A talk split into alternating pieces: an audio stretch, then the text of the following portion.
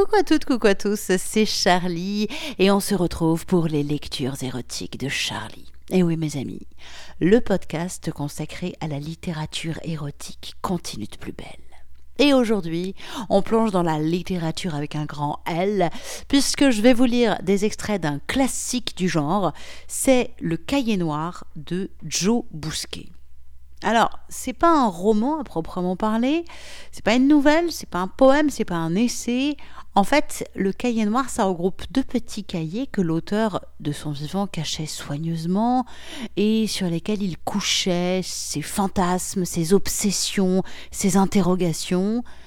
Et à sa mort, même 39 ans après sa mort, ces cahiers ont été publiés sous le titre Le cahier noir noir, parce qu'apparemment c'est comme ça que Joe Bousquet évoquait euh, ses cahiers, et parce qu'il y couche sa part sombre, ses fantasmes euh, inavouables, etc., etc. Alors, quelques mots sur Joe Bousquet. Euh, il a fait la guerre de 14-18. Euh, il était à bloc. Hein. C'était euh, le mec en 20 mois. Il a eu, je sais pas combien de médailles, la, médaille d'honneur, de la, médaille de Légion d'honneur, la croix de je sais pas quoi. Je, vous avez tous les détails dans l'article qui présente la lecture parce que je ne me rappelle pas des décorations militaires. Bref, il était à bloc. Mais en 1918, quelques mois avant la fin de la guerre, il se prend une balle allemande qui le touche à la colonne vertébrale et il va se retrouver à 21 ans paralysé d'au-dessus de la ceinture jusqu'au pied. Donc autant vous dire que euh, côté sexualité, c'est mort en fait. Hein. voilà. Et euh, Joe Bousquet va ensuite passer le restant de sa vie dans son appartement à Carcassonne, dans une chambre dont les volets étaient toujours fermés. Space, hein, quand même. Mais par contre, euh, alors physiquement, il ne peut plus bouger, mais dans son cerveau, ça bouillonne. Alors, c'est une époque, c'est, ils prenaient pas mal de drogue aussi, hein, les paradis artificiels, tout ça. Et euh, du coup, alors je connais pas, apparemment il est très connu comme auteur littéraire, moi je ne le connaissais pas. Il a fréquenté euh, Éluard, euh, tout un tas aussi d'auteurs absurdes ou surréalistes. Et il a une œuvre érotique, c'est Le Cahier Noir, ces fameux cahiers sur lesquels il couchait ses fantasmes à lire, c'est euh, c'est ardu, c'est compliqué. C'est moi, il y a des passages, je lisais, je me disais mais qu'est-ce que je lis? Je ne comprends pas tout ce que je lis. Alors, je vais pas vous en dire plus parce que j'ai pas envie que vous fassiez d'a priori avant. Je vais, comme ces cahiers ne sont pas linéaires, je vais vous lire des passages. J'ai sélectionné au, au fil de ma lecture quelques passages. Laissez-vous juste embarquer, emmener, et puis bah, vous me direz ce que vous en pensez en commentaire de l'article qui présente cette lecture. Moi, je vous dis ce que j'ai pensé de ce livre dans l'article qui présente la lecture. C'est à retrouver sur mon site charlie-tantra.fr. Là, je ne vous en dis pas plus. On va plonger tout de suite dans l'écriture de Joe Bousquet. Allez, j'ai corné des pages. Voilà, on va commencer. Par exemple, ici. C'est parti. Extrait du cahier noir de Joe Bousquet. Je retirais cette grosse lune du pantalon et essayais de la considérer avec les mêmes yeux que les autres jours. Mais ainsi arrachée à un voile qui s'était refermé sur elle, qui paraissait céder à la volonté de la croupe de se montrer, il semblait souligner le corps de mon amie comme le corps où elle n'était vivante que pour me fuir, et tournée vers moi, éternellement, comme un regard où sa nudité serait ravie, cette croupe qui me perdait en elle. Il me sembla qu'elle se défaisait de tout le rêve dont je l'avais nourrie, et que ce qu'elle tournait vers moi, avec cette merveille de chair, c'était l'impossibilité où je me trouvais de m'y perdre tout entier. Elle n'était pas une lumière pour la nuit disparaissant dans mon corps, mais le fruit de mon désir, que je devais arracher à l'arbre entr'ouvert d'un voile léger. C'est alors qu'un désir me traversa, énorme, insensé, de la posséder comme elle ne l'avait jamais été, de me lier à elle dans la transparence de cette grâce qui était sur nous et qui me montrait en elle mon âme reflétée dans toute sa transparence, du premier jour. Je n'hésitai pas. Elle s'agenouilla devant moi, élevant la croupe que j'arrache à la double pression du pantalon. Un instant je regardais ses fesses étalées dans mon regard, comme si elle voulait qu'il n'y eût rien sur la terre pour mettre une ombre entre nos âmes. Je m'approchai, et sans l'avertir, j'écartai les masses blanches, dévoilant au centre l'entrée du trou où j'allais m'introduire. C'est alors que je sentis avec une grande force que je l'aimais. À ma tentative, elle n'opposa pas de résistance, s'immobilisa au contraire, dans une immobilité étonnée que je mis à profit. Je me répétais, entreprenant mon attentat, quelle était la vision intérieure de mon âme, que nous avions bercé le ciel dans les sons de sa douleur. Mais cela ne faisait que m'exciter davantage. Après avoir pris la position la plus favorable, je pénétrais dans le trou que l'écartement de ses fesses me dévoilait. Elle poussa un cri qui me ralentit dans mes efforts. Je me sentais la pénétrer lentement, Cependant sa chair se contractait sur la mienne, cédant difficilement le passage, cependant que je me pénétrais de l'idée que c'était bien la femme adorée je m'étais juré de pénétrer toujours. Les signes extérieurs de sa douleur m'excitaient davantage, car il manifestait, avec tout son corps, encore vêtu au-dessus de la robe troussée, quel étonnement était le sien et elle se sentait en même temps liée à sa chaleur par les pénétrations d'un membre, découverte au plus intime de son être par un homme qui se liait en elle à sa propre nudité, se rêvait dans sa chair labourée comme à l'entrée d'un chemin où il la voyait se revêtir de sa vie sociale. Il s'enculait lui-même en rêve à travers son ami, mais s'enculait en idée. Il plongeait son ange dans l'ange et ouvrait la matière que l'un et l'autre contenaient. Il s'enculait à travers la lumière qui les y induit de mourir, et ainsi emprisonnait une âme dans la terre, sur les excréments contenus de la matière à contraindre.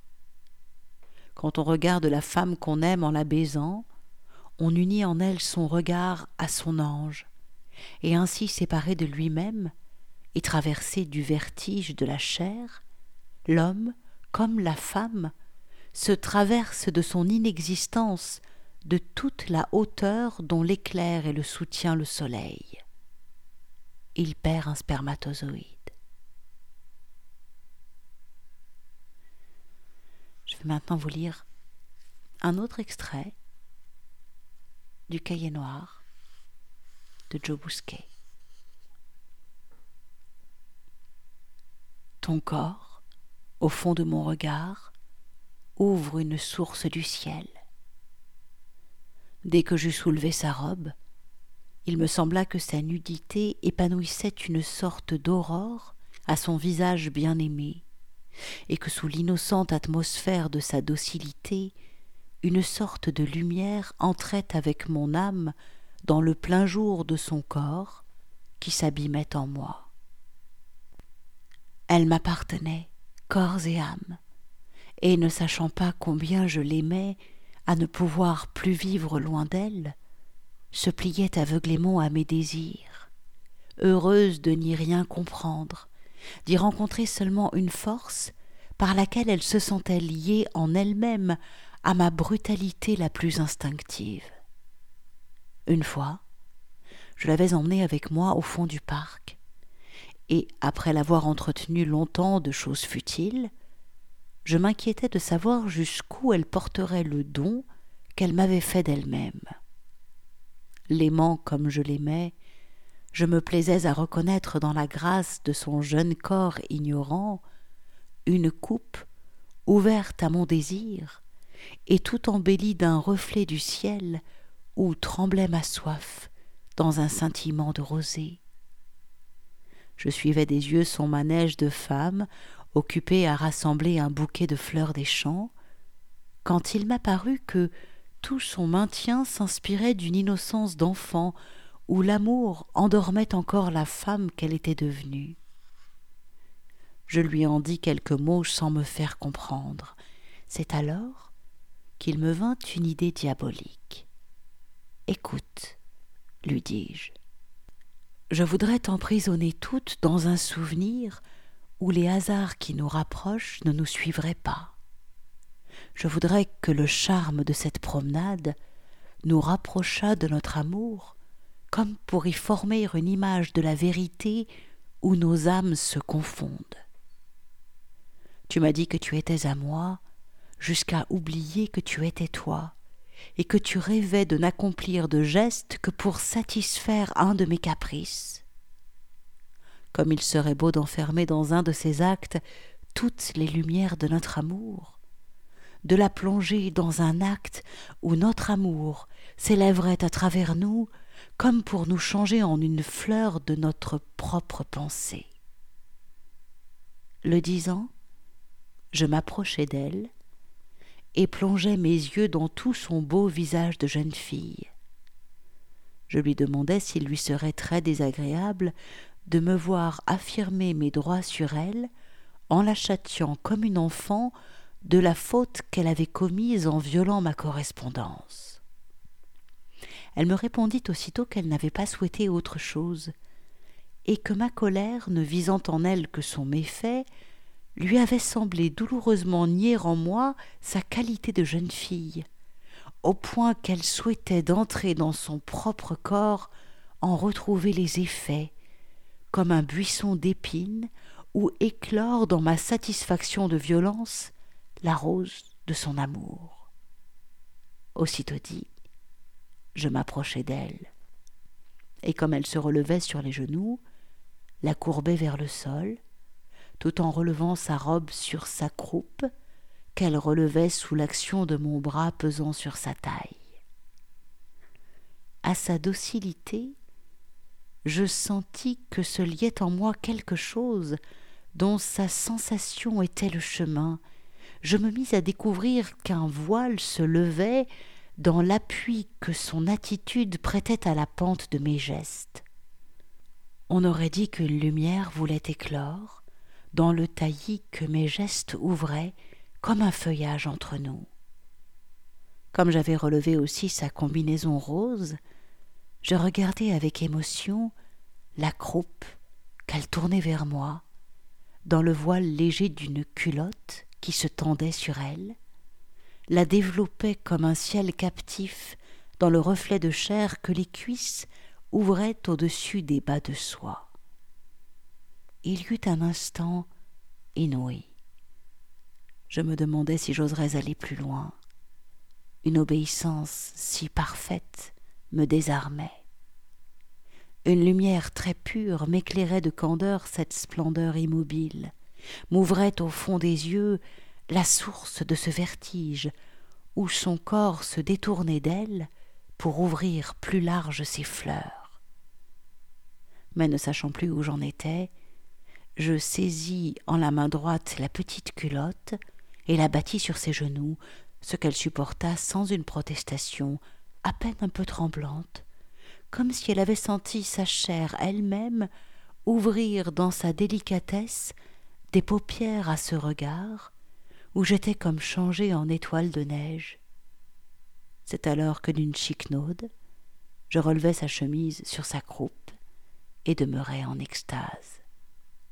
C'était dans mon âme qu'elle éclairait ses rondeurs éblouissantes. Elle entrait en moi avec sa nudité et éclairait sur elle toute l'obscurité de mon désir, comme un continent nouveau où son image était en sa blancheur l'âme de mon amour. Elle découvrait dans sa chair une nuit à éclairer de son indécence, comme pour y noyer tout mon regard, dans la profondeur qu'elle ouvrait dans mon aveugle volonté de la plier à mon caprice. Je le sentis et tout mon être se vit un instant défaillir. Elle entrait avec sa nudité dans la lumière de mon regard, comme pour y élargir le cercle de douceur où je me sentais m'enfoncer.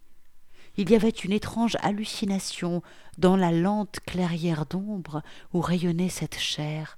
Je me sentais découvert à travers cette lumière, comme dans un désir que je quittais pour en réveiller le retour, dans l'arbre du soleil levant où me souriait toute l'aurore. Sa croupe soulevée, ce fut à sa croupe d'enfant d'élever vers moi l'image aveuglante de l'innocence, où mon âme s'ouvrait comme un fruit à la caresse du soleil.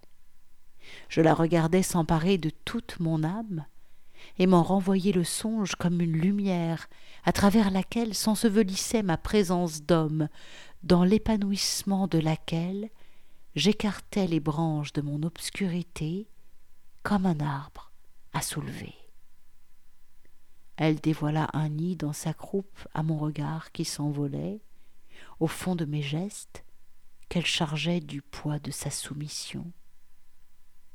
Au sein de son image, que me représentait mon amour, elle éveillait un miroir dans lequel la chair entrait nous découvrir une image de l'immobilité dans laquelle le ciel entrait, dans la preuve qu'il était cher. Mais cette immobilité ne pouvait pas durer. Il me semblait que toute la vie du bois était suspendue dans notre silence, et que dans cette nudité offerte, il s'allumait un versant de désir où j'étais foulé aux pieds, ravagé aux feux ascendants d'un soleil, où se défaisait mon être de chair comme un automne. C'est alors que je me mis à la frapper, avec douceur tout d'abord, puis, grisé par le bruit de plus en plus fort, extraordinairement ému de me bercer sur les mouvements de cette chair où ma main éveillait des frémissements de douleur. Elle est heureuse que ce qui en elle-même découvre l'image de l'homme aimé se noue à l'immobilité, dans une profondeur où elle s'ouvre comme une fleur à la morsure que sera lui imposer l'amour en ce qu'elle aime de ce qu'elle lui offre d'elle-même. Annie découvrait sur sa croupe un épanouissement de son âme, où mon amour remontait dans un ciel dont je n'étais qu'un fantôme.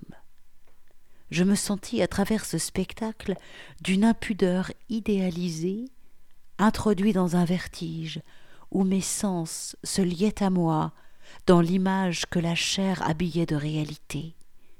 Je me mis à frapper cette croupe, et tandis que les claques la couvraient, je me disais que nous étions en train d'éclore le soleil comme un fruit dans la bouche d'un fantôme qui se levait sur nous comme un fils du soleil.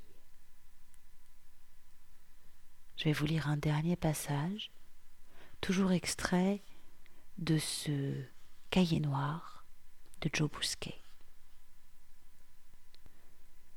C'est alors que je commis la sottise de livrer à la fantaisie d'un ami cette fille que j'adorais. Je me souviendrai toujours de l'instant où, après l'avoir légèrement grisée, je lui passai la main sous les robes pour me rendre compte des vêtements qu'elle portait, et comme ma main n'avait rencontré qu'une petite chemise, un peu outré de voir qu'elle s'était intentionnellement si légèrement vêtue pour assister à la réunion, je la menace de la fesser devant mon ami, ce qui fut accueilli par un sourire ravissant à lui adresser. Il y avait là, malgré l'amour qu'elle me portait, le désir de rayonner dans d'autres rêves que les miens, celui de s'introduire, par un bouleversement physique de sa personnalité, dans une aventure où nous étions rapprochés dans la clarté ascendante d'un autre regard. Elle ne dissimula qu'à moitié l'envie qu'elle avait d'être battue, si bien que, vraiment mise en colère, je lui baissai le buste vers moi, en lui relevant une légère robe d'été sous laquelle sa chemise de soie rose était seule désormais à voiler sa croupe. C'était plus indécent encore que la nudité, car, sous ce voile mouvant, elle semblait dissimuler une envie de s'épanouir tout entière. Je ne tardai pas à relever cette chemise, et, après l'avoir roulée à sa taille, je me mis à la frapper avec force, cependant que sa croupe, agitée en tous sens, semblait arracher des applaudissements à la clarté dont elle était caressée. C'était comme une source vive que mes coups mettaient dans ma chambre, une chanson de fraîcheur, dans le parfum des dessous où ma main se meurtrissait dans un berceau de soleil et de fleurs. Je m'interrompis. Sur sa croupe complaisamment étalée, s'étalaient des nuages de rougeur où l'œil s'égarait un peu, se sentait accueilli avant son regard, comme si son âme, après avoir découvert en elle une cible aux attaques matérielles, après l'avoir dévêtue de son être spirituel, et s'être détournée d'elle en faisant la grimace à l'amour qu'on avait pour elle, la lumière, dis-je, se couvrait dans la rougeur qui se répandait dans l'image du ciel et se perdait pour ainsi dire en fumée. C'est à peine si elle gémissait. Je voyais les regards de mon amie fouiller sa nudité, me la prendre, car il ne faut pas oublier que je l'aimais et que de se sentir regardée ainsi par mon amie et battue par moi, elle devait se trouver dans un état de surexcitation extraordinaire sentant sa croupe cueillir le regard d'un inconnu et s'y débattre, et s'y élever, sans que sa volonté y fût compromise. Autrement dit, c'était dans l'idée qu'il avait d'elle que sa nudité éclatait tout d'un coup, se revêtait de sa pensée et de son émotion, comme d'une espèce de voie lactée où elle rejoignait mon amour. À peine se fut-elle rajustée, qu'elle comprit d'un regard ma fureur, et que je la vis s'animer de cet esprit du mal qui logeait à coup sûr dans son âme. Elle s'approcha de mon ami, le regarda d'une façon provocante, où elle semblait se ressouvenir, dans la contemplation de son visage, de toute la correction dont elle lui avait donné le spectacle. Furieux de voir que j'en étais là, et par un désir aussi de porter mon idée jusqu'au bout, je feignais en cet instant de me retirer et me glisse dans la chambre à côté d'où je pouvais les observer tout à mon aise. Il ne me fallut pas longtemps pour être fixé. J'avais à peine collé mon œil à la fente du mur que je vis devant moi Alice, à quatre pattes, qui élevait sa croupe vers un but invisible, mais eut lieu ce que je ne tenais pas à voir. Un membre énorme, en effet, se planta entre les fesses rougies de mon ami, et j'eus le supplice à subir d'un spectacle commandé. Je regardais sans en croire mes yeux. Ah m'apparaissait pour la première fois à travers la lumière de mon regard et de mon esprit. Je la voyais au sein d'un plaisir où s'éveillait comme une aurore rougie de tous les feux de mon âme.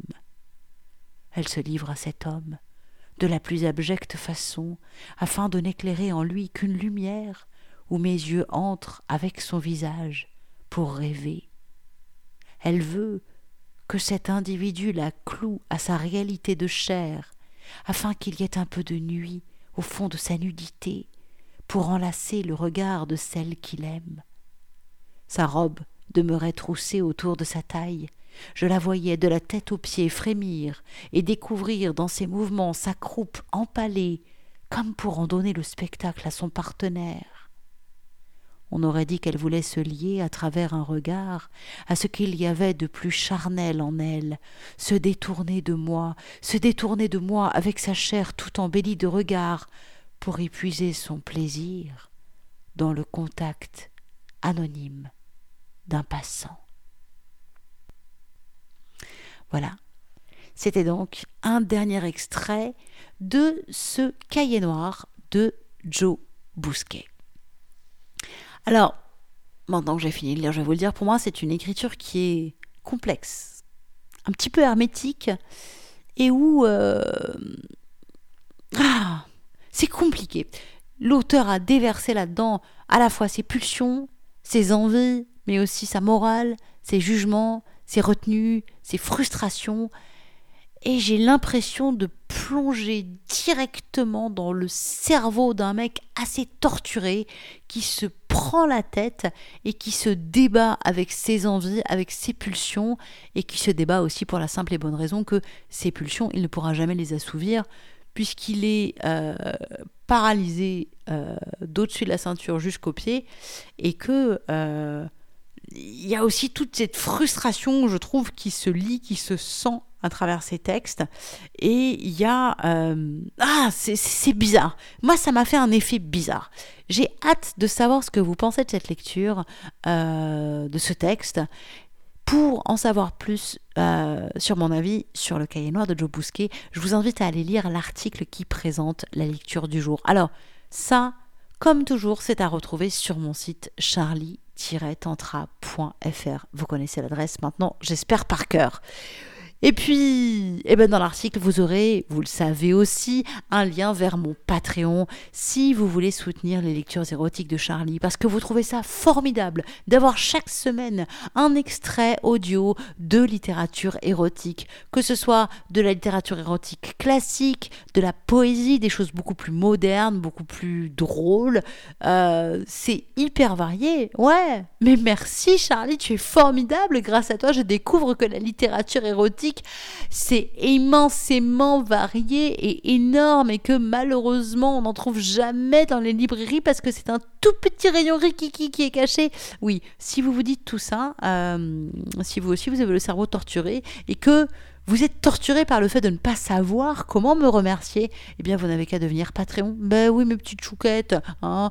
Patreon, c'est quoi? C'est devenir un mécène. C'est soutenir un podcast 100% bénévole, 100% autoproduit et puis bah comme ça, euh, vous aurez accès en plus à des podcasts exclusifs réservés uniquement à mes Patreons. Bah ouais, faut bien qu'il y ait un petit avantage à me soutenir hein, quand même. Voilà. Tout ça, c'est à retrouver soit directement sur Patreon, patreon.com slash Show. Sinon, vous avez l'accès, les liens évidemment par mon site charlie-tantra.fr. Vous pouvez reprendre une activité normale. Si vous en voulez encore, n'hésitez pas à écouter et réécouter un de mes précédents podcasts érotiques. Ça fait 3, 4, 5 ans, je ne sais plus, que je fais des lectures érotiques, donc il y a de quoi faire. Je vous embrasse. Je vous dis à la semaine prochaine. Et d'ici là, prenez soin de vous. Ciao, ciao, ciao.